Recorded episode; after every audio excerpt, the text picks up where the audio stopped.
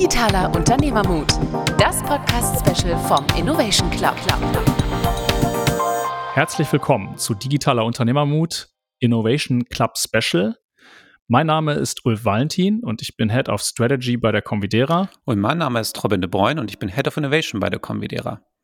In den Podcast-Episoden Innovation Club wollen wir uns anschauen, wie digitale Innovationen erfolgreich umgesetzt werden. So, herzlich willkommen heute wieder beim digitalen Unternehmermut.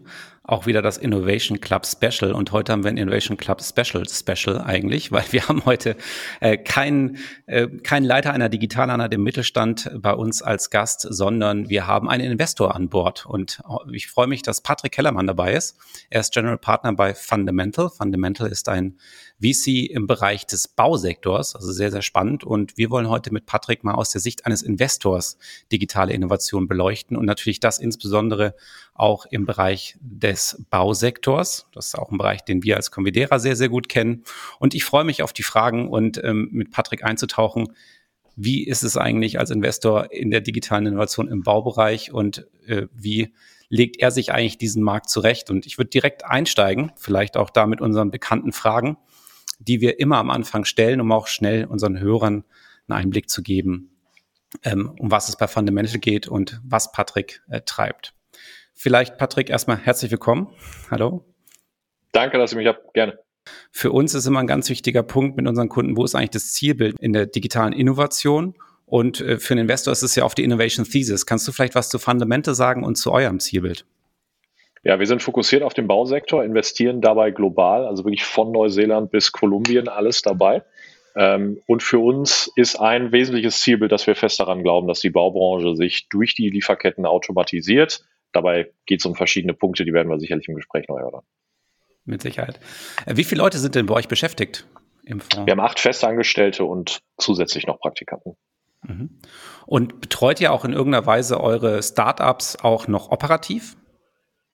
Ähm, ja, allerdings immer operativ aus der Sicht eines Investors. Das heißt, wir, wir sind nicht Gründer, wir sind nicht selber die, die Betreiber der Companies, ähm, sondern wir sind natürlich Ansprechpartner, wenn sich ganz konkrete Themen ergeben, zu denen wir tatsächlich auch helfen können. Da kann es darum gehen, wie können weitere Gelder geraced werden ähm, oder auch einzelne ganz konkrete Themen in, wie geht man in den Markt oder ähm, äh, wie internationalisiert man. Aber das sind immer punktuelle Hilfen. Mhm. Und habt ihr da auch ein Expertennetzwerk, mit dem ihr zusammenarbeitet oder das ihr auch euren Startups sonst zur Verfügung stellen könnt? Also Experten-Netzwerk ähm, unterteilen wir im Prinzip einerseits in Experten, die sich mit äh, Gründung auskennen und andererseits Experten, die sich mit konkret dem Bausektor auskennen. Was Gründungen angeht, haben wir äh, exzellente Kontakte eigentlich um die ganze Welt mit anderen Investoren, die auch vormals große, äh, große Firmen selbst gebaut haben. Und auf der äh, Expertenseite, was eher den Baumarkt angeht, sind bei unsere eigenen Investoren, sind häufig Familien oder, ähm, oder auch große und mittelständische äh, Konzerne aus dem Bausektor, die wir gerne dann äh, mit unseren Firmen zu ganz konkreten Fragen in Verbindung bringen. Mhm.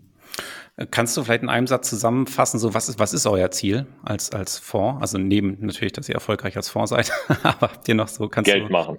Geld machen, ja, okay. Also, ja, ja, also des, deswegen vertrauen uns die Leute das Geld an, ist damit wir es vermehren. Ähm, mhm. Natürlich hat man ein paar idealistische Nebenziele, weil ich fest daran glaube, dass beispielsweise das konkret Europa wirklich in, äh, in einer Inflationsblase steckt, die auch nicht kurzfristig weggeht. Und, äh, ich sag mal, insbesondere da auch im Bausektor einige äh, Arbeitskräfte die nächsten Jahre den Bausektor verlassen. Bis 2030 circa 25 Prozent können wir davon ausgehen, dass Inflation jetzt eine Weile bei uns bleibt. Und durch die Automatisierung des Bausektors können wir, glaube ich, schon auch dazu beitragen, ähm, dass, dass die europäische Ökonomie ins, ganz konkret im Bausektor ähm, weiterläuft. Mhm. Das heißt, ihr wollt da quasi auch mit, mit euren Inputs, mit euren Startups, mit euren Ideen, die äh, auch dann neue Geschäftsmodellinnovationen an den Markt bringen. Ja. Absolut. Das äh, ist das Wesentliche, mit, mit dem wir dann auch das Geld unserer Investoren vermehren können. Mhm. Äh, wie, wie, wie identifiziert ihr denn eure Ideen oder eure Startups? Wie findet ihr die? Ähm, Im Prinzip gibt es drei oder vier Kanäle, die du als Wagniskapitalgeber hast. Der wichtigste Kanal, äh, oder sagen wir mal zwei, zwei Kanäle, die eher inbound getrieben sind. Das eine ist ähm, viel kommunizieren und dadurch Gründer auf dich aufmerksam machen, zu dir zu kommen. Das ist der erste Kanal. Der zweite Kanal ist relativ viel Netzwerk ähm, zu anderen Investoren, zu Angel-Investoren, zu anderen Gründern, ähm, die dann äh, gute Gründer früh zu dir schicken und sagen, sprich mal mit Fundamental. Das sind so die zwei Inbound-Kanäle. Ähm, und dann geht's aber natürlich auch relativ ähm, relativ brutal an den Markt, wo du selber ähm, äh, viel Internetrecherche betreibst und, und aktiv ähm, äh, Gründer ansprichst. Und letzteres macht man dann so im vierten Kanal durchaus auch über äh, Events oder LinkedIn-Recherchen. Hm. Spannend. Und ähm, wie viele Startups investiert ihr so pro Jahr? Gibt es da bei euch einen Durchschnitt oder ein Ziel? Oder ist das ähm, also abhängig von was ihr findet? Ne, neue Firmen circa zwei pro Monat. Ähm, und dann kommen darauf noch Investitionen in Firmen, mit denen wir bereits gepartnert sind. Also machen wir ungefähr drei bis vier Investitionen pro Monat. Mhm. Und wie viele Startups habt ihr schon im Laufe eurer Geschichte am Markt etabliert? Über 60. Okay, ich war gerade bei mir abgehakt, glaube ich, aber es war über 60, habe ich verstanden, ne? Ja, Wahnsinn. Korrekt, über 60. Ja. ja. Und ähm, ich glaube, ja, das, das ist schon mal sehr, sehr spannend. Ich glaube, Kern-KPI für euch ist wahrscheinlich dann einfach natürlich äh, erfolgreich sein mit diesen Ideen. Das finde ich nochmal spannend, heute an diesem Podcast wirklich auch reinzugucken und äh, wie, ein, wie ein Investor, der ja als Kerngeschäft wirklich dieses, diese Innovation etablieren und an den Markt bringen hat, im Gegensatz zu oft Digitaleinheiten, die natürlich neben dem Kerngeschäft für sich sagen, hey, wir müssen uns diese neuen Räume, die digitale Innovation uns bieten, äh, auch, auch äh, ja, greifbar machen oder für uns, ähm, sag ich mal, erobern, während ihr das eigentlich jeden jeden Tag sowieso macht und ihr hängt davon ab, dass ihr erfolgreich seid. Und den Blick würde ich gerne tiefer einsteigen, aber davor vielleicht kurz, Ulf, äh, können wir einsteigen, was äh, macht denn Patrick persönlich aus?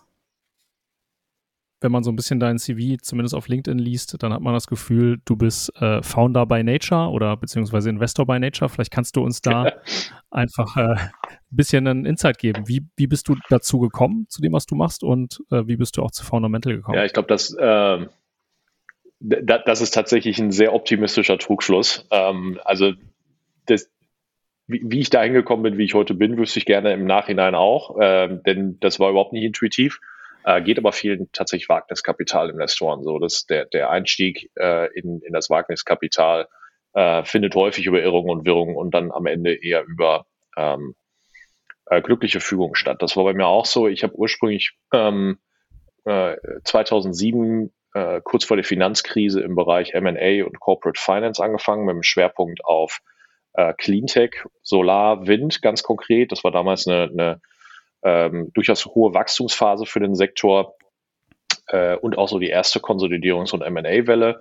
Habe mich dann da zweieinhalb Jahre in, in, im M&A rumgetummelt ähm, und bin dann äh, bei E.ON, damals noch ein äh, Konzern, der über die komplette Energiewertschöpfungskette äh, konventionelle Erzeugung, äh, nukleare Erzeugung bis runter auf äh, Haushaltsebene den, den Strom vertrieben hat. Dann kam Fukushima und im Zuge von Fukushima hat, hat E.ON für sich die Entscheidung getroffen, ähm, äh, in, in junge Technologiefirmen zu investieren. Und da bin ich über glückliche Fügung mit in das Team, in den Aufbau des, des eigenen Venture Funds von E.ON damals ähm, äh, durfte ich mitmachen, äh, erstmal am Rande.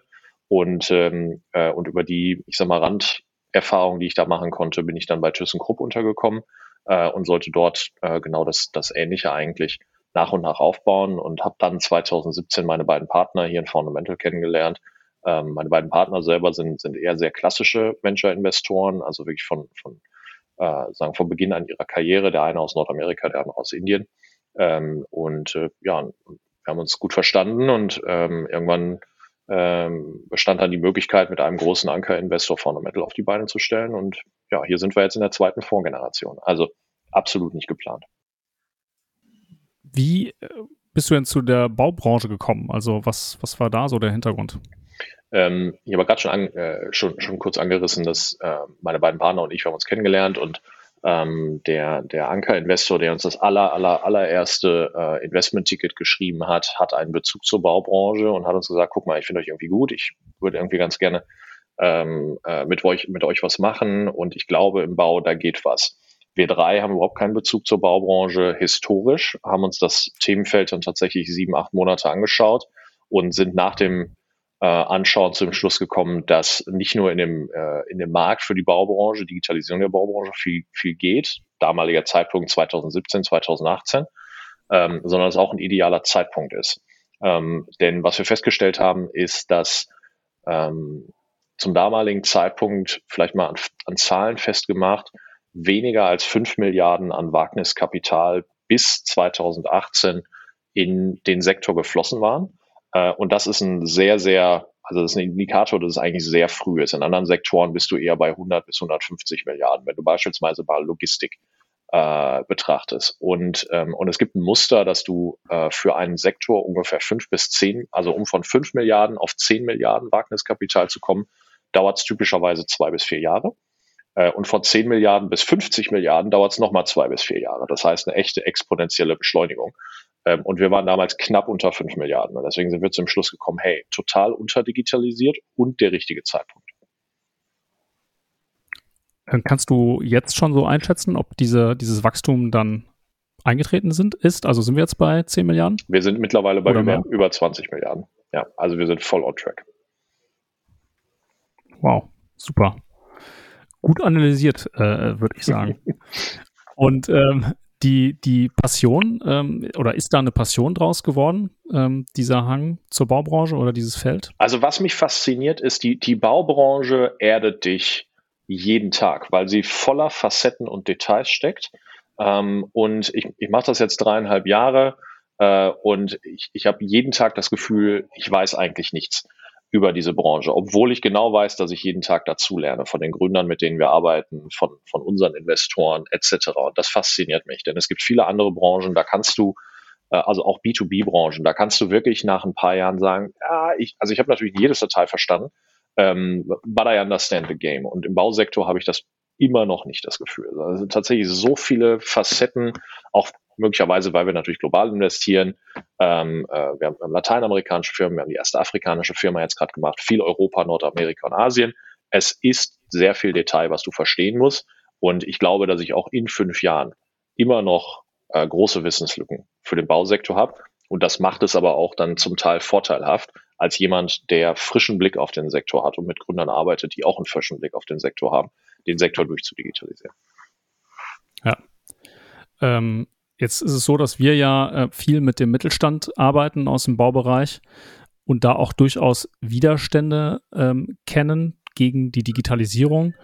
Ähm, eher so aus diesem Thema heraus, ja, ähm, ne, wir sind schon so viele Jahre aktiv, jedes Jahr wachsen wir ähm, und das Analoge ist eigentlich genau das, was uns ausmacht, was die Branche ausmacht. Also digital ist doch nur eine Spielerei.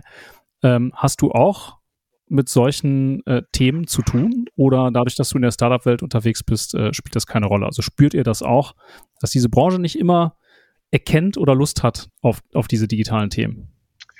Also de, den Ruf hat sie. Meine persönliche Erfahrung ist, ist eine andere. Meine Erfahrung ist, dass Spieler im Bausektor extrem gute Geschäftsleute sind, ähm, sehr gut ihre Finanzen äh, und, und, und auch Margen im Blick haben. Natürlich gibt es auch immer, immer Ausnahmen, aber ähm, grundsätzlich ein, ein äh, Spieler in dem Sektor ähm, sehr finanzgetrieben sind und wissen, wenn ein Deal für sie nicht gut ist äh, und dementsprechend auch, glaube ich, zu Unrecht den Ruf haben, sich gegen Investitionen in digital zu stellen, weil das sieht, das, das sieht man halt nicht und deswegen machen sie es jetzt nicht.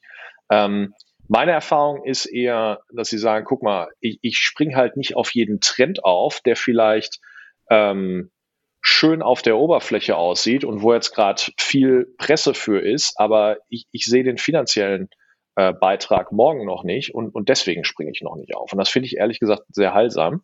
Äh, und umgekehrt habe ich die Erfahrung gemacht, dass Themen, die einen klaren Wertbeitrag bei den Baukunden liefern, sofort adaptiert werden. Ähm, und, ich, und ich glaube, das, das ist tatsächlich etwas, da, da stimmt der Ruf der Baubranche nicht. Äh, die, die springen halt bloß auf Themen auf, die sofort einen, einen Wertbeitrag bringen. Während wenn du ihnen halt erst einen Wertbeitrag in zehn Jahren äh, versprichst, dann sagen sie nicht ganz zu Unrecht, versuch's mal erst jemand anderen zu verkaufen.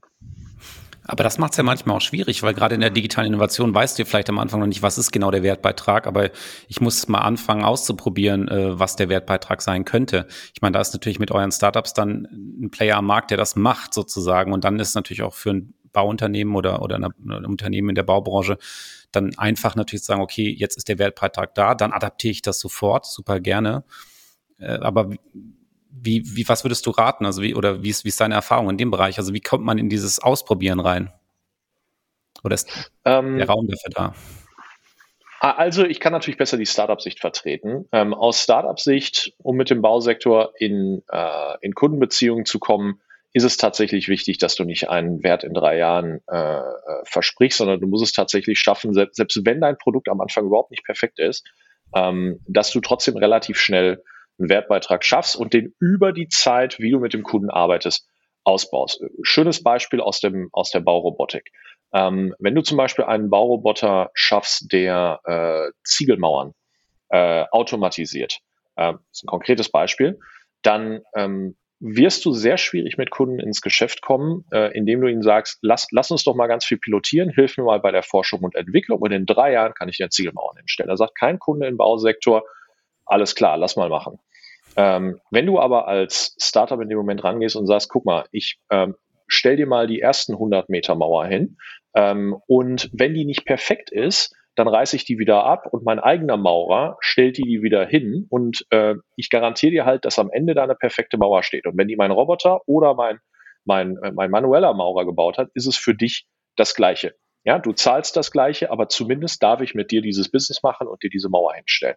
Und weil du das tust, schaffst du es, deinen Roboter immer so weit zu perfektionieren, dass vielleicht die zehnte Mauer, die du für Kunden baust, dann schon perfekt ist. Äh, und so kommst du tatsächlich relativ gut ins Geschäft mit, mit Baukunden. Und umgekehrt würde ich den Baukunden empfehlen, wenn mir jemand so ein Angebot macht, da wäre ich ja blöd, wenn ich es nicht annehmen würde, ja, weil das ist im Prinzip dann wirklich ähm, äh, ein ziemlich fairer Deal. Absolut, ne? ich meine, das ist ja schon fast ein Verproben. Ne? Dafür brauchst du natürlich auch, Geld, oder dafür musst du investieren am Anfang dann auch in die Idee, um, um genau diese Schritte voranzugehen. Das ist ja auch genau in den Gesprächen mit unseren Kunden, wo wir sagen, am Anfang ist es halt eine Investition. Du kannst es auch nicht direkt an dem direkten Umsatz messen, den es schon nach einem Jahr zurückbringt, sondern eher mit dem Potenzial, was drinsteckt, wenn es dann funktioniert. Aber genau diesen Mut muss man halt haben, zu sagen, okay, ich stelle den Roboter hin, wenn es nicht klappt, hole ich mal halt Maurer, aber für dich ist es ein guter Deal und für mich auch, weil ich kann damit was lernen, egal wie es ausgeht. Ne? Weil entweder, selbst wenn die Mauer nicht perfekt ist durch einen Roboter, das Startup hat gelernt, was der Roboter falsch gemacht hat und kann es beim nächsten Mal besser machen. Ich glaube, das ist das Spannende an mhm. digitaler Innovation, diesen Raum dafür zu geben. Wird ja auch gerne SpaceX immer so als Beispiel genommen, die Raketen in die Luft jagen, wo andere jetzt sagen, um Gottes Willen, das darf auf gar keinen Fall passieren. Aber dieses Scheitern zulassen, ist, glaube ich, auch ein ganz, ganz wichtiger, wichtiger Punkt. Ja. Ähm, ja, wenn, ja, du hast am Anfang gesagt, fand ich auch sehr interessant, äh, im Prinzip das Thema Automatisierung und jetzt dieser Roboter, finde ich, hat das ja auch nochmal dargestellt. Und natürlich, wir haben es jetzt schon akut mit Fachkräftemangel zu tun und der wird sich sicherlich noch weiter dramatisieren. Also ist das Thema Automatisierung definitiv etwas, ähm, wo wir einen entscheidenden Beitrag zu leisten müssen, glaube ich, in der Digitalisierung, um das dem irgendwie entgegenzutreten. Gibt es noch weitere, ich sag mal, Trends oder Themen, die du siehst für die Bauindustrie, wo du sagst, das wird massiv diese Branche verändern? Vielleicht nicht in den nächsten drei, vier Jahren, aber in den nächsten zehn Jahren? Also Fachkräftemangel tatsächlich, glaube ich, ähm, e-, eines der Kernthemen haben wir bereits äh, besprochen. Das zweite ist, ähm, die Lieferketten durchzudigitalisieren und Ansätze, die wir da äh, sehr erfolgreich sehen in Asien, Nordamerika und zunehmend auch Europa, sind ähm, sind digitale Marktplätze und, und äh, Einkaufsplattformen. Ähm, dort muss man insbesondere in, in westlichen Märkten, Europa, Nordamerika, aufpassen, dass man nicht versucht äh, oder nicht glaubt, äh, den, den mehrstufigen Vertrieb jetzt einfach digital ersetzen zu können. Äh, das, das schafft auch im Prinzip keinen Mehrwert, weil der mehrstufige Vertrieb schafft es ja bereits, die Logistikketten äh, äh, und Lagerung effizient zu organisieren und, und die, die Kundenbeziehungen sind ja auch etabliert.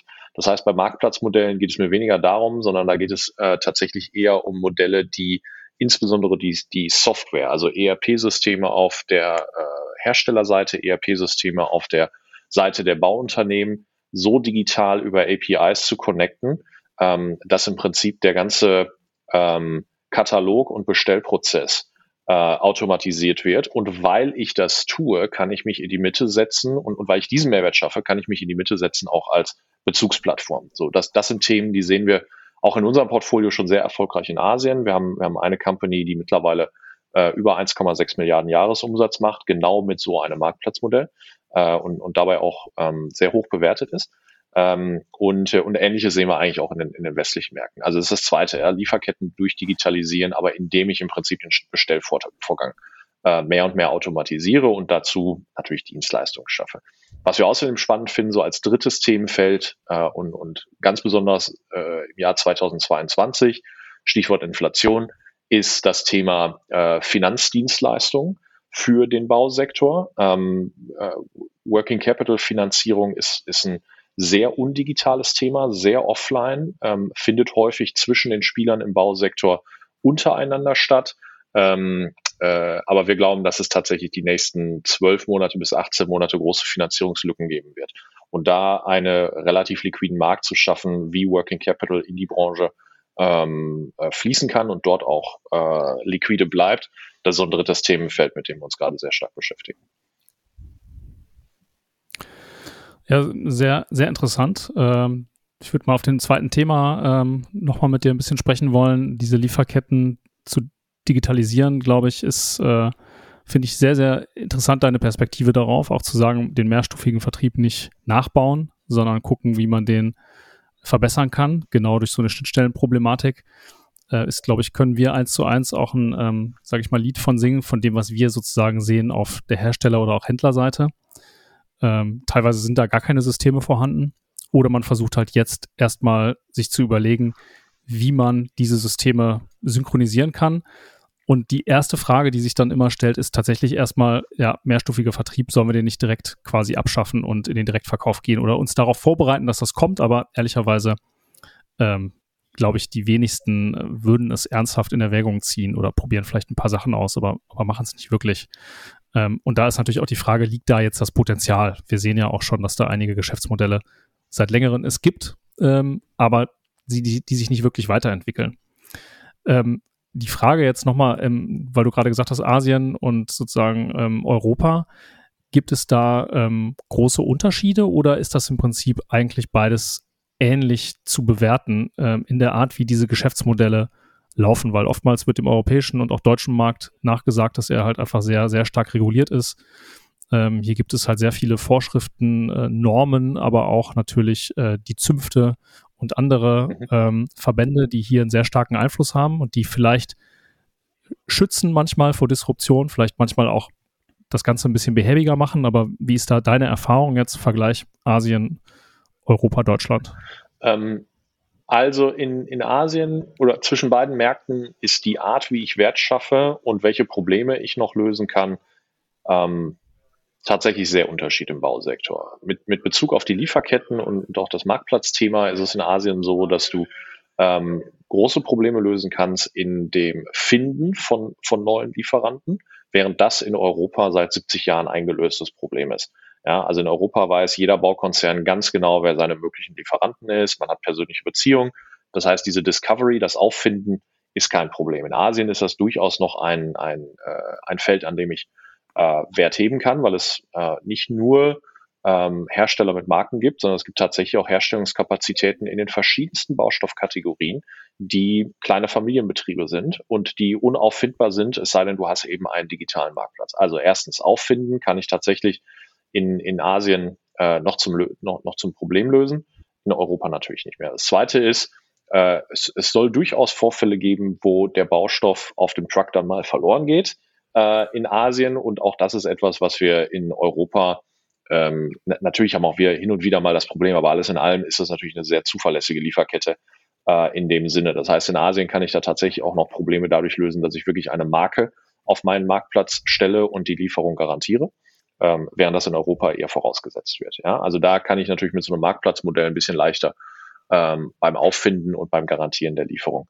ähm, äh, Wert schaffen, während das in Europa nicht so ist. In Europa umgekehrt ist es eher ähm, äh, ein Thema gerade, dass wir neue Quellen an Baustoffen ähm, äh, äh auf, äh, aufzeigen, die nicht dominiert werden durch hiesige Marken, denn die hiesigen Marken stecken sich auch hiesige Margen äh, ein und dann äh, äh auch, auch nicht ganz zu Unrecht, aber die Lieferzeiten sind dem, dementsprechend nicht besonders gut. Das heißt, dass das Aufbringen von neuen äh, Bezugsquellen für die europäischen Märkte ist ein Riesenthema, ähm, was wir sehen und wo wir auch Firmen im Portfolio haben, die das sehr erfolgreich lösen. Und das finden wir spannend.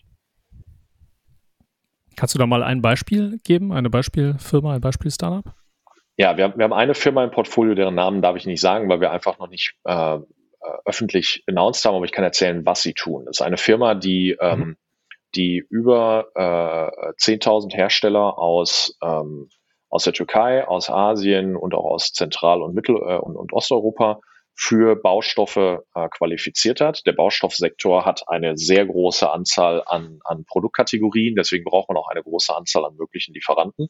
Und dies sind Lieferanten, die heute ähm, äh, nicht unter einer Marke auffindbar sind. Das heißt, das sind keine, ähm, ke keine bekannten Marken, die man jetzt im deutschen Bauhaus finden würde, ähm, sondern das sind halt unbranded. Lieferanten. So, dieses Startup bringt die auf eine Plattform, qualifiziert die Lieferanten, geht selber in die Fabriken vor Ort, stellt sich oder, oder erkundigt sich äh, sehr klar über die, die Fähigkeiten, ISO-Zertifizierung und so weiter, bringt die die Plattform und westliche ähm, Bauunternehmen bestellen bei diesem Startup ihre Produktkategorie. Erstmal bekommen sie ein, ein Vergleichsangebot für die hiesigen Preise, stellen in der Regel fest, ups, das ist ja 20 bis 30 Prozent billiger und es ist auch noch acht Wochen schneller verfügbar. Machen dann in der Regel so die erste Bestellung, um das mal auszutesten, sind dann sehr happy und dann kommt die zweite, dritte Bestellung, die vierte Bestellung, die fünfte Bestellung äh, und auf einmal ne, mehr, mehr und mehr von dem Einkaufsvolumen landet dann bei dieser Company und, und am Ende landet sie eben bei ähm, bei, bei kleinen Familienunternehmen, die die gleichen Produktkategorien herstellen, die dann so die westlichen Marken sonst herstellen, aber mit riesigen Aufschlägen. Wow, also das würde, glaube ich, dem einen oder anderen Hersteller, der diesen Podcast jetzt hört, gerade ein bisschen Angst machen, tatsächlich. Ähm, die Frage ist, was könnte man jetzt als Hersteller, der sieht, dass es solche Startups auch geben wird und mehr geben wird und sicherlich auch das eine oder andere sehr erfolgreich skaliert, was könnte man jetzt tun? So aus deiner Sicht. Also, was wär, würde dir so ähm, einfallen oder vielleicht damit auch äh, einhergehend, warum haben die so große Margen? Was, was würdest du sagen? Hm. Also ich bin jetzt natürlich nicht der große Wettbewerbsstratege und, und tue mich jetzt schwer damit, mich komplett in die Situation eines Geschäftsführers eines hiesigen Herstellers äh, zu versetzen. Aber ähm, was ich aus Investorensicht ähm, äh, häufig sehe, ist äh, so ein bisschen, es fängt an mit ignorieren und belächeln, dann gehst du in die Verdrängungsphase über, dann gehst du in die Phase über bekämpfen und am Ende akzeptierst du, dass der digitale Player möglicherweise doch eine gewisse äh, Skalierung erreicht hat und dann versuchst du zu partnern. Ich würde grundsätzlich jedem empfehlen, vielleicht einfach die ersten drei äh, zeitverschwendenden Schritte zu überspringen und gleich zum vierten Schritt zu springen. Ja, die, die Phasen kennt man sehr gut. Haben wir auch schon in vielen Branchen. Haben wir sogar mal eine Analyse gemacht, ein bisschen. Also, weil man hört dann immer wieder die gleichen Sätze, obwohl es unterschiedliche Branchen sind. Ähm, kann man auf jeden Fall bestätigen. Aber ein anderer Punkt nochmal zu der Frage ist, ich weiß, was man ja raushört aus dem Gespräch mit dir, und das finde ich sehr spannend. Ihr als Investoren guckt euch ja sehr klar an, wo sind Trends, wo sind Märkte, wie entwickelt sich was, wo können wir eigentlich reingehen. Vielleicht nochmal ein Tipp aus deiner Richtung so, äh, in Richtung eines strategischen Investors oder eines Unternehmens. Wie wichtig ist für euch so ein Zielbild oder so eine Investment Thesis am Anfang für euch zu legen? Also dieses klare Bild zu haben, wo wollt ihr hin? Sehr, wichtig ähm, und auf zwei Ebenen. Also einerseits versuchen wir immer eine Investmentthese ähm, für, jetzt in unserem Fall den Bausektor, weil das ist unser Fokus, für einen Fünfjahreszeitraum zu haben. Man darf aber eine Investmentthese für fünf Jahre nicht verwechseln mit, einem, mit einer Kristallkugel. Also es geht nicht darum, die Zukunft zu prognostizieren, denn das Problem mit so einer Prognose ist, du liegst garantiert falsch, weil du zu viele Annahmen triffst. Der Punkt ist also nicht eine Prognose darüber, wie in fünf Jahren der Markt aussieht, sondern der Punkt ist, ähm, abzuleiten. Der, der Punkt ist eher im Hier und Jetzt zu beobachten, wo sind gerade die großen Probleme, Stichwort Fachkräftemangel. Ja, und, und auf der Ebene und dann vorzuschreiben, was glaube ich eigentlich, kann da in den nächsten zwei, zwei drei bis fünf Jahren äh, sich realistisch tun, um diese Probleme zu lösen. Fachkräftemangel, Baurobotik, Fachkräftemangel, ähm, Marktplätze für das ethische Sourcen von ausländischen Fachkräften. So, das ist eine Fünfjahresthese. Auf der Ebene beginnen wir in der Regel und versuchen so unsere Roadmap grob äh, im Blick zu haben. Und dann die zweite Ebene ist für jeden Deal, den wir machen, haben wir immer eine dealspezifische These, die sich häufig speist aus der Makrothese.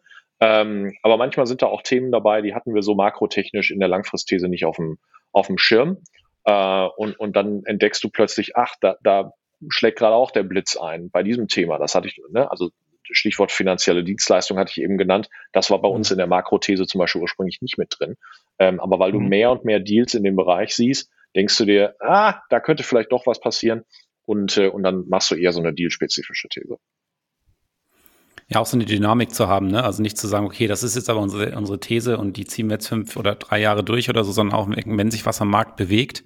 Und das ist ja gerade in der digitalen Innovation enorm, wie viele neue Möglichkeiten rauskommen in den nächsten ein, zwei Jahren, wo du noch gar nicht dran gedacht hast, immer darauf, darauf, da, darauf auch dann reagieren zu können. Ne? Ja. Und, und das ist, wenn ich da kurz reinspringen darf, Robin, ich glaube, das, das ist das Spannendste an meinem Beruf. Als mhm. VC-Investor und, und nochmal zurück zu keine Kristallkugel. Als VC-Investor, viele denken immer, VC-Investoren sind gute Zukunftsprognostizierer. Das Gegenteil ist der Fall. Wir, wir kümmern uns eigentlich gar nicht darum, wie sieht der Markt in fünf Jahren aus. Wir gucken nur ganz genau hin, wo schlägt jetzt gerade der Blitz ein. Und weil ich mit 3000 äh, Firmen pro Jahr spreche, kann ich ziemlich genau auf Basis von einem großen Datenset sagen, wo jetzt gerade der Blitz einschlägt. Ja, ist es beim Thema Baurobotik? Ist es beim Thema äh, Marktplätze für ethisches Sourcing von ausländischen Fachkräften und, und, und. Das heißt, wir gucken eher über ein sehr großes Datenset und können darüber ableiten, wo gerade der Blitz einschlägt. Ja. Also Wahnsinn, ne? Das ist mal ein echt ein cooler Blick, finde ich, ähm, den sich wahrscheinlich viele wünschen würden. Wie macht ihr das? Wie stellt man sich das vor? Also worauf basiert, basieren diese Annahmen oder wie analysiert ihr das? Also sind ähm, tatsächlich muss man aufpassen, dass man nicht zu viele Annahmen macht, denn, denn dadurch, dass du eben mit sehr jungen Firmen äh, arbeitest, die, die zum Teil auch noch gar nicht existieren, das passiert auch, äh, liegst du mit Annahmen dann einfach immer falsch. Wir, wir sind acht, äh, wir sind acht Festangestellte bei Fundamental und im Prinzip kannst du dir vorstellen, dass jeder Festangestellte 20 bis 40 Calls pro Woche mit Gründern macht. Ähm, äh, die, mit denen wir noch nicht im Portfolio sind. Dann haben wir natürlich noch Telefonate mit den Leuten, mit denen wir bereits im Portfolio sind. Äh, aber 20 bis 40 Calls einfach mit neuen Gründern machst. Das, das sind Catch-ups, das sind Erstgespräche äh, und darüber im Prinzip Informationen darüber sammelst, wie ist eigentlich der Gesundheitszustand von einer bestimmten Company, wie ist der Deal, wie, was läuft da im Markt ab. Also es ist einfach extrem viel Informationen sammeln ähm, über Gespräche und dann, wann immer wir eine Company spannend finden, das ist so eine in 100 grob, dann steigen wir tiefer ein und machen tatsächlich sehr ausführliche Analysen auf diese ganz äh, konkrete Firma. Ähm, und, und der Prozess dauert dann auch ein paar Wochen. Äh, aber es ist halt ein sehr, kann man sich wirklich vorstellen, wie so einen echten Funnel, wie so einen echten Filterprozess. Ne? Du schmeißt oben pro Jahr, in unserem Fall ungefähr 3000 rein und unten kommen dann irgendwo 20 raus. Und die Daten sammelt ihr die auch? Ich meine, das ist ja unfassbar viel Datenvolumen, äh, was du dann quasi allein in einer Woche quasi generierst mit acht Leuten. Ähm, Sammelt ihr das irgendwo strukturiert oder ist das dann eher sozusagen etwas, wo du sagst, ne, das habe ich im, im, Kopf und ja, also wir haben unsere eigene Software entwickelt, mit, mit, mit der wir ähm, auch eine eigene Taxonomie widerspiegeln, wie wir über Firmen und Modelle und, und Marktsegmente im, in, im Bausektor nachdenken. Und wenn wir mit Firmen sprechen, dann äh, füllen wir die Informationen in unserer Taxonomie, in, in unserer Software. Ähm, und ganz konkret, was auch Finanzzahlen angeht, also beispielsweise Umsatz oder Rohmargen, das sind auch Themen, die wir dabei erfassen und versuchen vergleichbar zu machen.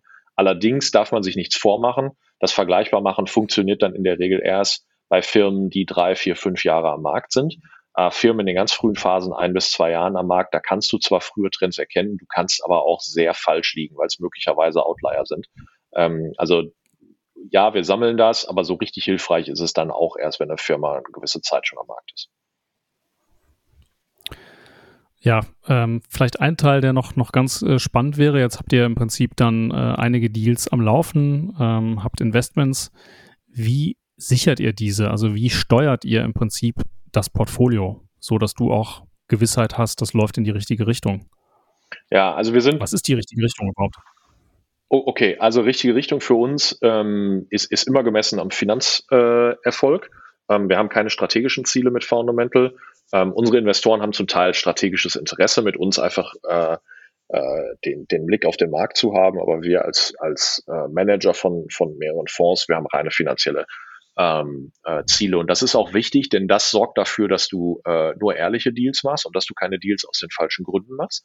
Äh, und am Ende ist alles gemessen am Cash-in und Cash-out in unserem Fall. Das heißt, das, was Investoren uns an Cash geben, das müssen wir äh, fünffach return oder was auch immer die Ertragserwartung des Investors äh, spezifisch ist. Und, ähm, und auf dem Weg zwischen dem Cash-in und zwischen dem Cash-out äh, verfolgen wir sehr stark die Bewertung der Firmen. Bewertung misst sich daran, was sind externe neue Investoren bereit für Anteile an der Firma zu zahlen. Das heißt, wenn eine Firma nicht in der Lage ist, weitere Anteile zu verkaufen, dann setzen wir den Firmenwert irgendwann zwangs, äh, ähm, äh, zwangs oder, oder gezwungenermaßen auf, auf null. Ja, das heißt, der Fair Market Value würde dann einfach nach IFRS nicht mehr da sein. Ähm, das ist in unserem Fall zum Glück noch nicht vorgekommen. Ähm, und, äh, und das andere ist, wir gucken uns dann sehr stark das Momentum unseren Firmen an. Ja? Also ganz konkret sind das bei uns Umsatz, Rohmargen, äh, Anzahl Kunden, ähm, der äh, sozusagen der, der Cashflow der Firmen. Ähm, manchmal ist er positiv, in den meisten Fällen ist er in den, in den frühen Phasen negativ, das nennt sich dann Burn. Äh, und wie lange ist die Firma mit, mit äh, Finanzierung ausgestattet? Ja, also das sind so die fünf Themen, die wir uns dann auf der Momentum-Seite anschauen und das tatsächlich verfolgen wir quartärlich nach. Habt ihr irgendeine Steuerungsmöglichkeit? Also wenn, wenn jetzt, wenn du jetzt siehst, boah, das geht irgendwie, eigentlich hatte das Startup irgendwie eine Traktion über eine mehrere Monate und auf einmal siehst du, die fällt ab. Welche, welche Steuerungsmöglichkeiten habt ihr dann? Als Wagniskapitalgeber hast du, hast du sehr begrenzte Steuerungsmöglichkeiten. Es gibt Fonds, die nehmen äh, Boardsitze in den Firmen, aber selbst dann bist du in der Regel einer von äh, im, im Board zusammen mit den Gründern und deine Steuerungsmöglichkeiten ähm, sind über die Governance dahingehend dann ein bisschen begrenzt. In unserem Fall nehmen wir keine Boardsitze, weil wir einfach äh, genau über uns dieser Begrenzung auch, äh, auch bewusst sind. Du hast aber sehr informelle Steuerungsmöglichkeiten. Mit den aller, erstmal das, die allerwichtigste Annahme, und das ist auch ein Rat, glaube ich, an alle, die zuhören. Die allerwichtigste Steuergröße und Annahme, die du triffst beim Wetten auf Informationen, ist das Team.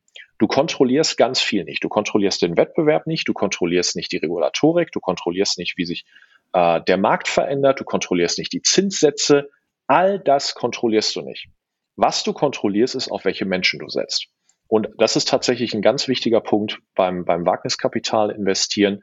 Wenn du am Anfang auf ein absolutes Rockstar A-Plus-Team setzt, eins in 100.000, dann ist das schon, schon gleich die beste Wette, die du eingehen kannst und die beste Steuerungsgröße, die du beeinflussen kannst. Und wenn dann unterwegs ähm, sich der Markt gegen dich entwickelt, dann kannst du natürlich noch mit dem, mit dem Gründerteam, auf das du gewettet hast, ähm, gewisse operative Maßnahmen vereinbaren, aber nicht gegen die Gründer in der Regel, sondern in der Regel mit den Gründern. Ein weiterer Grund, warum du auf die richtigen Menschen setzen willst.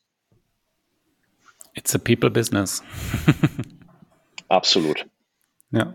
Nee, ich finde. Ja, das würde ich mir manchmal auch äh, ganz kurz nur manchmal auch wünschen für unsere Innovationseinheiten eigentlich. Ne? Also, dass man die wirklich autark laufen lässt, wenn man ein Team hat, was wirklich, äh, wie du sagst, dem man absolut vertraut, was Rockstar-Niveau hat ähm, und dann wirklich bemisst an dem, was am Ende bei rumkommt und nicht ähm, sozusagen micromanaged. Ähm, das fällt, glaube ich, vielen schwer, sage ich mal.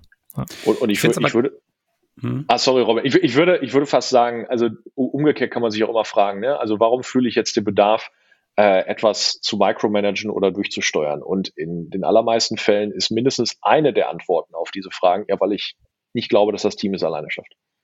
Ja, Mhm. Ja.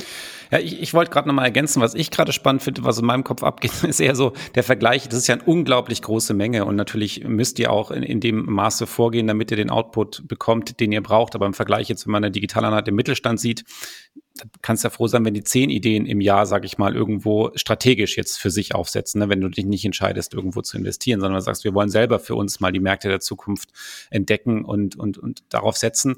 Aber der Vergleich ist dann doch ähnlich, finde ich, weil ihr, ihr, macht viele Telefonate, ihr habt immer diesen, diesen Nerv am, am Markt und, und, und versteht, was lernen die Startups da draußen, eure, in die ihr schon investiert seid, aber auch mit denen, mit denen ihr in Gesprächen seid. Und das gibt euch so ein Gefühl dafür, in welche Richtung geht der Markt und wo liegen die Chancen von morgen. Das habe ich so rausgehört. Und ich glaube, das ist für mich so ein bisschen die Übersetzung vielleicht für eine Digitaleinheit, wenn du, wenn du halt nicht an Sachen probierst und, und mit, mit Leuten sprichst, die da draußen was lernen oder mit den neuen Möglichkeiten was lernen. Das ist so das Beispiel mit diesem Mauerroboter vorher, ne, der die Mauer hochzieht. Äh, da gibt ja dann im Endeffekt auch ein klassischer Bauunternehmer, ein Startup eine Möglichkeit, daran was zu lernen. So könnte man es ja auch strategisch äh, sehen. Und das finde ich ist so das Wichtige, was, was, was vergleichbar ist, finde ich auch, egal ob du jetzt ähm, als Kapitalgeber da bist oder ob du sagst, ich möchte strategisch für mich was erreichen. Du musst heute irgendwelche Wege finden, wie du Signale da draußen am Markt aufnimmst, die für dich verarbeiten kannst und damit die richtigen Entscheidungen für die Zukunft Zukunft treffen kannst. Und äh, die, die, dieses Anfangen, ne, das ist oft, wo viele schon davor Angst haben oder so ein Portfolio, Angst haben, wenn sie so ein Portfolio mal anfangen, ne, dann, dann passieren natürlich auch Dinge, die scheitern. Vielleicht da nochmal, du hast gesagt, wie du es bewertest. Wie, wie entscheidet ihr für euch auch, wann ihr rausgeht aus dem Startup oder wann ihr, wann ihr bestimmte Ideen killt oder nicht? Aber gerne, also uns auch nochmal ergänzend dazu deine Gedanken. Das ist mir nur gerade im Kopf rumgegangen. Also dieses, dieses vom Trend nachher dieses mit dem Markt, mit, mit, mit Gründern sprechen, mit Leuten, die Ideen haben, sprechen und daraus die, die Strategien ableiten und dann richtig investieren und im richtigen Moment dann auch wieder rausgehen? Also es gibt eigentlich drei, drei Ausstiegszeitpunkte und zwei davon sind äh, erzwungen und einen kannst du selber äh, als, als Investor erzeugen. Also der erste Ausstiegszeitpunkt ist erstmal, wenn, äh, wenn deine Company sehr gut verläuft, äh, dann wird sich das relativ automatisch äh, ergeben, entweder durch ein, äh, einen Börsengang oder weil dir äh, M&A-Angebote äh, zugetragen werden. Und im, im Gesellschafterkreis wird sich dann unterhalten, hm, glauben wir, das ist jetzt irgendwie ein guter Preis oder glauben wir, möglicherweise können wir da noch 5x oder 10x mehr realisieren.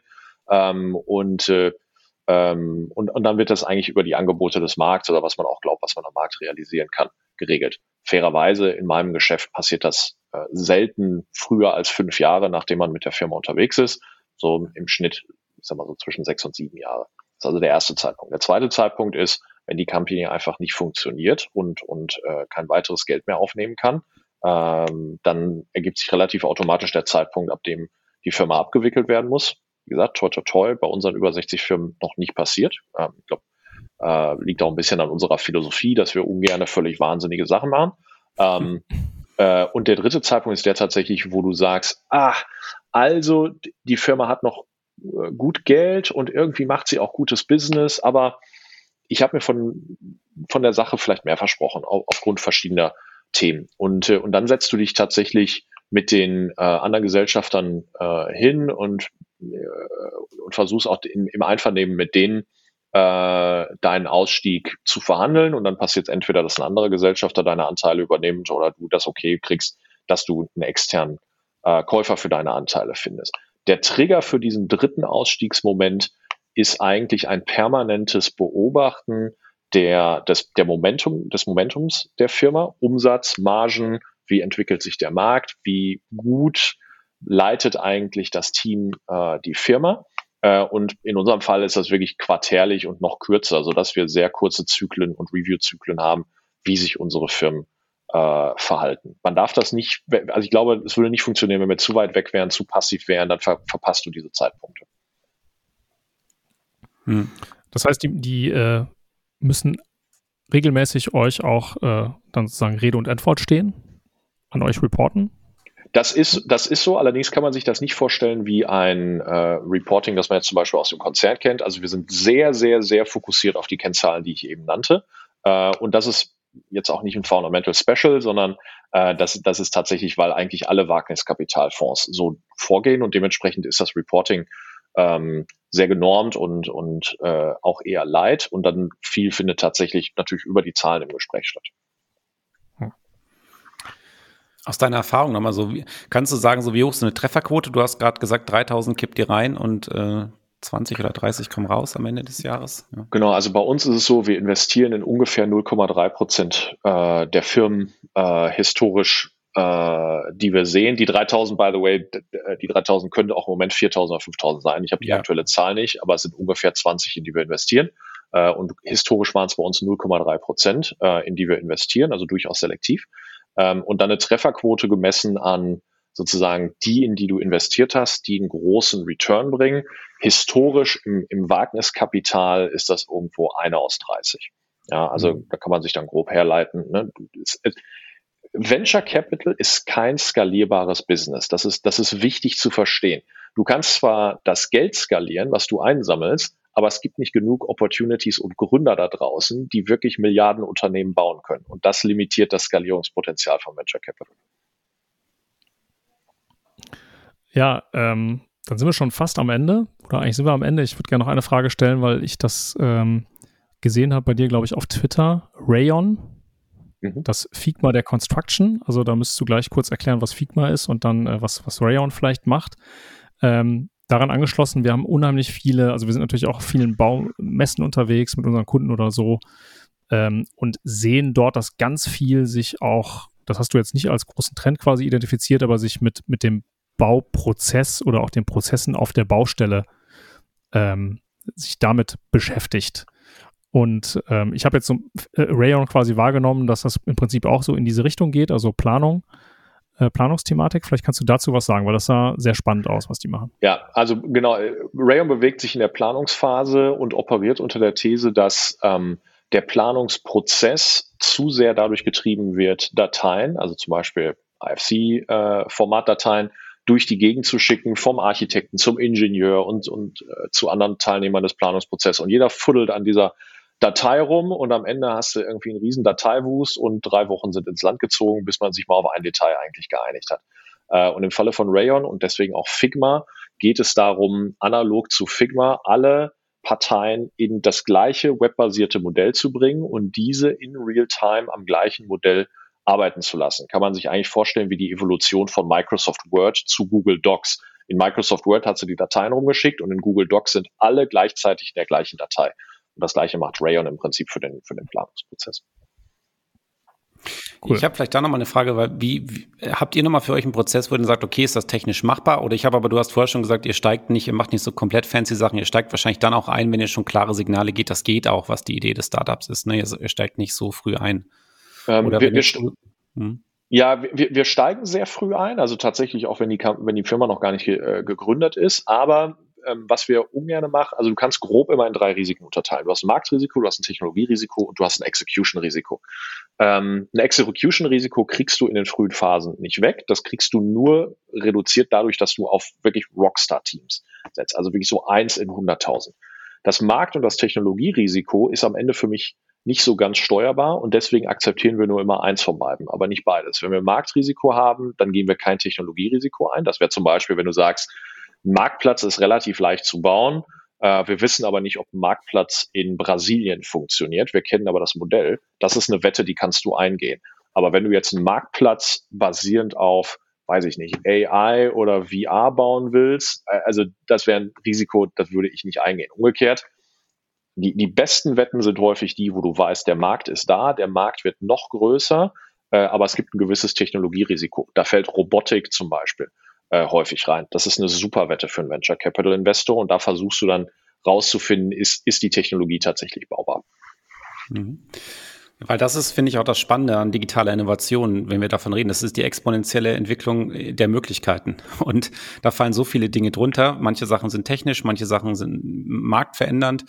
Vielleicht nochmal deine Sicht, bevor wir jetzt zum ganzen Abschluss kommen, aber das würde ich gerne nochmal hören. So, du, wie ist deine Sicht auf diese digitale Innovation in der Baubranche? Ein bisschen haben wir, glaube ich, schon rausgehört, aber äh, und was wäre deine Empfehlung vielleicht an jemand, der jetzt als Unternehmer in diesem Bereich unterwegs ist? Wie sollte er, wie sollte er sich diesen Herausforderungen stellen? Ähm, also meiner Erfahrung der letzten 15 Jahre nach, du, durchaus ja auch mit dem ein oder anderen äh, Großkonzern, wo ich mich tummeln durfte, ähm, auf, auf, der auf der Basis dieser Erfahrung würde ich sagen, das Schlimmste, was du machen kannst, ist dich Innovationen zu verschließen. Sie passiert sowieso, ob du mitmachst oder nicht. Ähm, und, und da kannst du dich auf den Kopf stellen, da kannst du Gymnastik machen, sie passiert garantiert. Äh, weil kein Konzern dieser Welt ist so wichtig, dass er das verhindern kann, es sei denn in ganz seltenen Monopolfällen. Ähm, dementsprechend erstmal grundsätzlich öffnen und die schlauesten Konzerne äh, oder auch Mittelständler, die ich kenne, gehen einen sehr aktiven Partnerschaftsansatz mit jungen Technologieunternehmen. Das heißt nicht, dass ich die kaufen muss. Manchmal kann Partnerschaft auch sein, dass man sich zum Beispiel eine Vertriebspartnerschaft oder eine Pilotierung äh, und, und darüber, ich fand das schön, was du gesagt hast, Robin, Signale finden und darüber seine eigenen Signale aus dem Markt finden. Was sind eigentlich Themen, die funktionieren? Was sind Teams, mit denen ich arbeiten will? Ähm, denn je mehr ich mich dem öffne, desto mehr Signale habe ich. Und dann am Ende kann ich auch da, ähnlich wie ich das mache, aus zehn Piloten eine Company haben, die mir vielleicht gefällt und dann unterhalte ich, und dann habe ich eine gute Beziehung mit den Gründern und dann unterhalte ich mich mit denen vielleicht mal über ein Investment oder wir machen Joint Venture für eine Geografie ähm, oder wir machen, wir entwickeln ein Produkt zusammen weiter. Ähm, aber wenn ich mich dem Ganzen verschließe, werde ich diese Signale nicht bekommen. Ja, absolut. Das ist auch unsere Sicht. Ne? Wenn's, wenn wenn du es selber nicht machst, macht es irgendwann jemand anders, wenn es Wert bringt. Und ich glaube, die Signale rechtzeitig zu erkennen und da, daran zu arbeiten, das ist auf jeden Fall die richtige Aufgabe, sich der zu stellen. Und, ja. und das muss auch nicht viel kosten, ja. Ich glaube, ein, ein äh, ja, absolut. Ne? Also immer so dieses, ach, da muss ich jetzt Millionen ausgeben. Nein, du, du musst einfach nur mit den Leuten ins Gespräch kommen und mal ein bisschen Business miteinander machen. Aber das, da, da reichen manchmal 10.000 Euro. Ja, absolut. Einfach mal ein bisschen ausprobieren manchmal, ja. Ja, cool. Dann, dann kommen wir jetzt, glaube ich, äh, Ulf, ich gucke mal auf die Zeit, dann kommen wir schon zum Finale. Es ging jetzt echt ratzefatz. Aber ähm, Patrick, weiß nicht, du kennst, äh, vielleicht zum Schluss stellen wir immer noch mal so zwei, drei Fragen. Ähm, zum einen, was würde dich mal bei unserem Podcast interessieren, noch mal als Thema tiefer zu legen oder was wird dich als nächsten Gast äh, begeistern? Ähm, also ich finde immer ähm, eigentlich sehr interessant Leute mit sehr langer Erfahrung in einem Sektor, die kürzlich Dinge gelernt haben, die sie 30 Jahre lang äh, so nicht erwartet haben. Und ich glaube tatsächlich im Bausektor ist das Thema Robotik und wie sich die Fachkräftemangel äh, auswirkt, äh, so ein Fall. Also da jemanden zu haben, der vielleicht Geschäftsführer oder Inhaber von einem äh, langjährigen Bauunternehmen ist und, und kürzlich auf den Trichter Baurobotik gekommen ist, das fände ich super spannend zu hören. Hm. Und kennst du da jemanden, den du empfehlen würdest? Das machen wir offline. okay, alles klar. Okay. Dann machen wir das offline. Ähm, ja, sind wir durch, ne? Ja gut, dann äh, machen wir das offline mit dem, mit dem Tipp nochmal. Äh, ich fand es ganz spannend, was, was in der Baubranche sonst immer mir in den letzten zwei, drei Wochen begegnet ist, äh, immer Nachhaltigkeit so ein Riesenthema nochmal ist. Da haben wir jetzt gar nicht nochmal drauf eingegangen. Aber das machen wir sonst vielleicht nochmal im, im, im Nachhaltigkeitsspecial mit ja. Patrick oder so auch. genau, aber hat, hat, hat uns sehr gefreut, Patrick. Ich fand es super spannend. Ich fand es sehr interessant, mal so einen Blick aus einer Investorenbrille zu haben. Also jemand, der wirklich ähm, sagt, okay, digitale Innovation, wir müssen diese Startups, diese Ideen, die Signale richtig interpretieren, weil das ist unser Business. Wenn wir das nicht richtig machen, dann haben wir als Unternehmen versagt. Und da kann natürlich sonst ein ähm, äh, Unternehmer, mit dem wir sonst sprechen, schneller sagen, ja, aber ich habe ja mein Core-Business, ich habe mein Kerngeschäft, das ist das, woran ich arbeiten muss. Und hier nochmal deinen Blick mit dieser Radikalität zu haben in dem Bereich, fand ich sehr, sehr gut. Ich fand es spannend, euren Blick mitzunehmen. Auch das Thema Investment Thesis, also in, in These zu sagen, wo will ich hin, den Blick dazu schärfen und dann richtig das Portfolio aufbauen und wie er dann vorgeht. Ich glaube, da kann man, kann man viel mitnehmen. Vielen, vielen Dank für deine Zeit.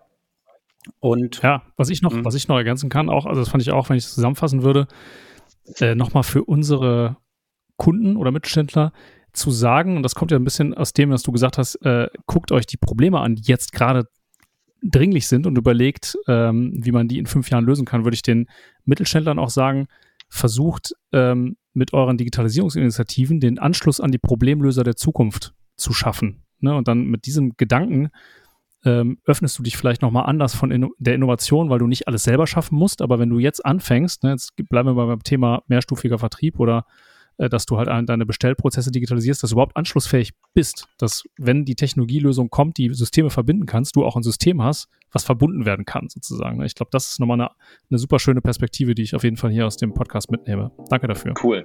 Ja, danke dank für die Zeit. Ähm, hat Spaß gemacht.